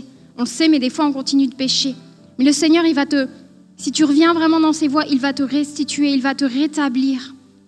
Et des fois, justement, l'ennemi essaye de, nous dire non, c'est trop tard, c'est trop tard. Mais il y a toujours une, une issue avec Dieu. C'est pas trop tard, il n'est jamais trop tard. Et euh, ce que je veux te dire, c'est que ce que Dieu t'avait dit, ses promesses, sont toujours valables. Tu n'es pas allé trop loin. Dieu veut te rétablir. Le don, l'appel de Dieu sont irrévocables. Ce qu'il t'a promis, il veut le faire. Mais il va pouvoir le faire que si tu reviens dans ses voies.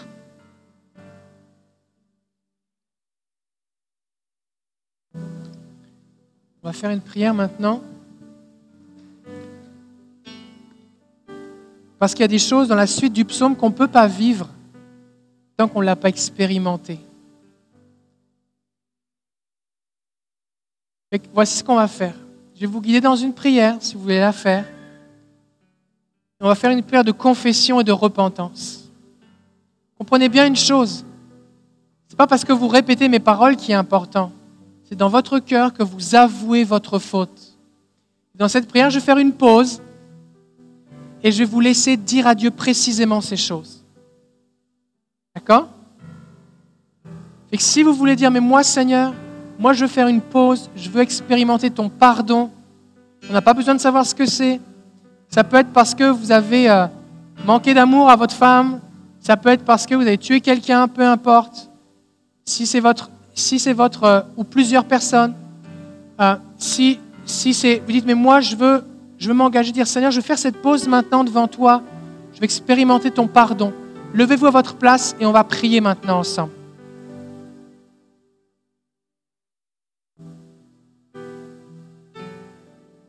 C'est entre vous et Dieu. Alléluia. On va prier ensemble. Seigneur Jésus, je reconnais que tu es Dieu et que tu jugeras le monde lors du jugement dernier. Je reconnais que j'ai enfreint tes commandements, que j'ai manqué le but. Je reconnais que j'ai péché. Et je suis devant toi maintenant pour t'avouer mes fautes. Seigneur, j'avoue, voici ce que j'ai fait. Dites-le au Seigneur maintenant.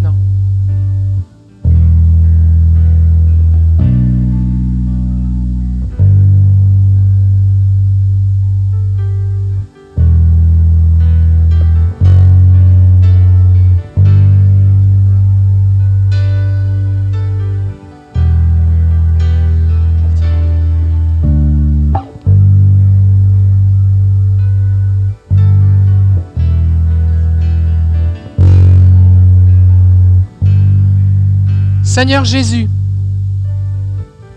je crois que tu es mort pour moi à la croix. Je crois que tu as été chargé, accusé, condamné et tué à cause de mes péchés. Alors je place maintenant ma foi en toi pour être pardonné et justifié.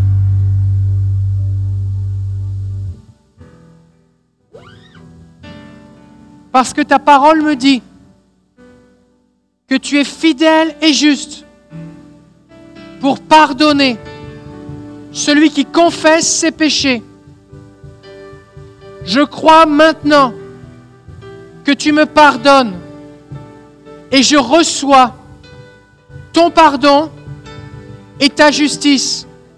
Je parle à mon cœur qui me condamnait et je déclare que je suis pardonné, justifié et purifié au nom de Jésus. Je parle maintenant à l'accusateur qui me culpabilisait et je lui déclare maintenant, je suis pardonné grâce à Jésus. Je suis justifié grâce à Jésus. Je suis libre de ce péché, de ces péchés, grâce à Jésus. Alors Père, maintenant, je cours dans tes bras pour recevoir ton amour et entrer pleinement dans ta communion au nom de Jésus. Amen. Amen. Amen. Alléluia. Vous pouvez vous asseoir quelques instants?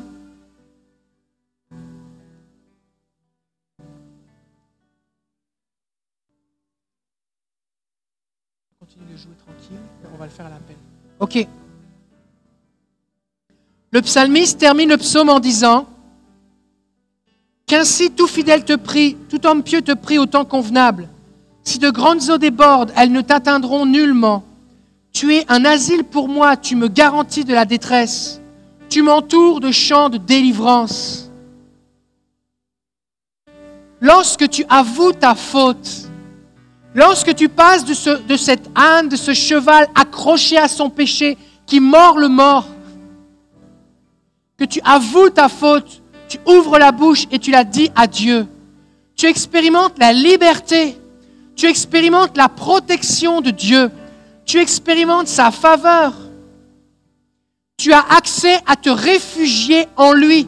Il devient un asile. Et le mot dit, la Bible dit le verset 7, tu me garantis de la détresse. Ça, c'est une vraie garantie. C'est écrit noir sur blanc dans sa parole. Et ensuite de ça, il y a une pause. Il s'en passe pendant la pause. Hein? Et le verset 8, c'est Dieu qui parle. Et Dieu dit, je t'instruirai et te montrerai la voie que tu dois suivre. Je te conseillerai et j'aurai le regard sur toi. Quand tu avoues ta faute, que tu reviens sur le chemin que Dieu a tracé pour toi, tu expérimentes quelque chose de nouveau.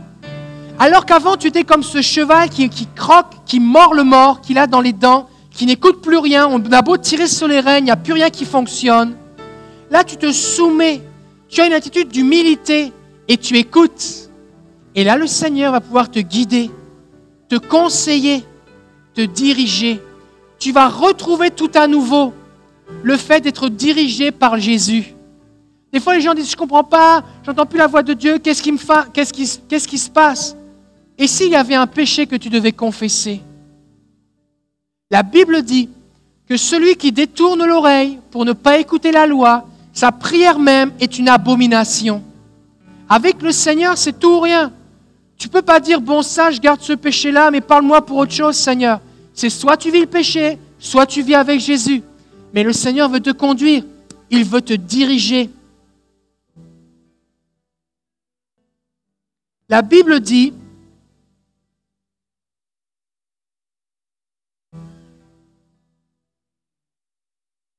dans Jérémie chapitre, 7, chapitre 6, verset 16, Placez-vous sur le chemin, regardez et demandez quels sont les anciens sentiers, quelle est la bonne voie, et marchez-y, et vous trouverez le repos pour vos âmes. Et le Seigneur veut vous diriger maintenant. Il veut vous bénir. Alors maintenant, en conclusion, Jean-Roch va chanter ce chant, ce que nous voulons, c'est toi. Et les couplets disent, mais Seigneur, je viens à toi, brisé, fatigué de tout recommencer, et je reviens à toi. Et on va le chanter, et j'aimerais vous concentriez sur le Seigneur. Et je crois vraiment qu'on peut être pardonné tout seul dans sa chambre, tout seul à sa place. Mais des fois, ce qui se passe, c'est qu'on a besoin d'aide. La Bible dit confessez vos péchés les uns aux autres afin que vous soyez guéris. La Bible dit que, eh bien, on peut euh, avouer nos fautes. Et c'est quelque chose de biblique. Et si vous avez besoin d'aide ou que vous avez besoin de prière, des fois il y a des gens qui ont vécu des choses terribles. Et des fois on ne se pardonne pas. On ne se pardonne pas. Et le fait que ça reste juste entre nous et Dieu, qu'on ne l'ait pas dit à quelqu'un, c'est comme le fait que ça reste secret. C'est comme si on a l'impression que jamais on s'en sortira. Il y a des gens ici, peut-être vous avez avorté. Peut-être que vous avez euh, commis l'homosexualité. Peut-être que vous avez tué quelqu'un. Peut-être que vous avez menti. Peut-être que vous avez fait quelque chose. Peu importe ce que c'est. Et je, je dis ces choses parce que c'est des choses sur lesquelles les gens ont la difficulté à se pardonner. Mais en même temps, vous pouvez venir même si vous n'avez pas fait l'une de ces choses, d'accord? Je ne pas que vous disiez, ah ben là, si je m'approche, les gens vont croire que j'ai tué quelqu'un. Ce n'est pas ça, pas ça l'idée. L'idée, c'est de dire, si tu as besoin d'aide, tu as besoin d'aide, pour qu'on prie avec toi, approche-toi et on va prier pour toi. Parce que le Seigneur, lui, il a un projet pour toi, il a un plan, il a un chemin. Et si tu as dévié, tu as voulu prendre un raccourci, tu as pris une sortie, tu peux revenir sur son chemin et il veut te bénir. Et je vais demander à l'équipe de ministère de s'approcher. Ils ont des badges normalement maintenant. Et euh, ils vont s'approcher. Et si vous avez besoin d'aide dans la prière, simplement approchez-vous pendant que Jean-Roch va prier. Et on va simplement prier pour vous. On veut vous bénir. Nul ici ne doit repartir avec les eaux qui se rongent à l'intérieur de lui. Vous pouvez vous aussi expérimenter la paix et la joie de Dieu. Que Dieu vous bénisse. On se voit mercredi soir. Bon dimanche.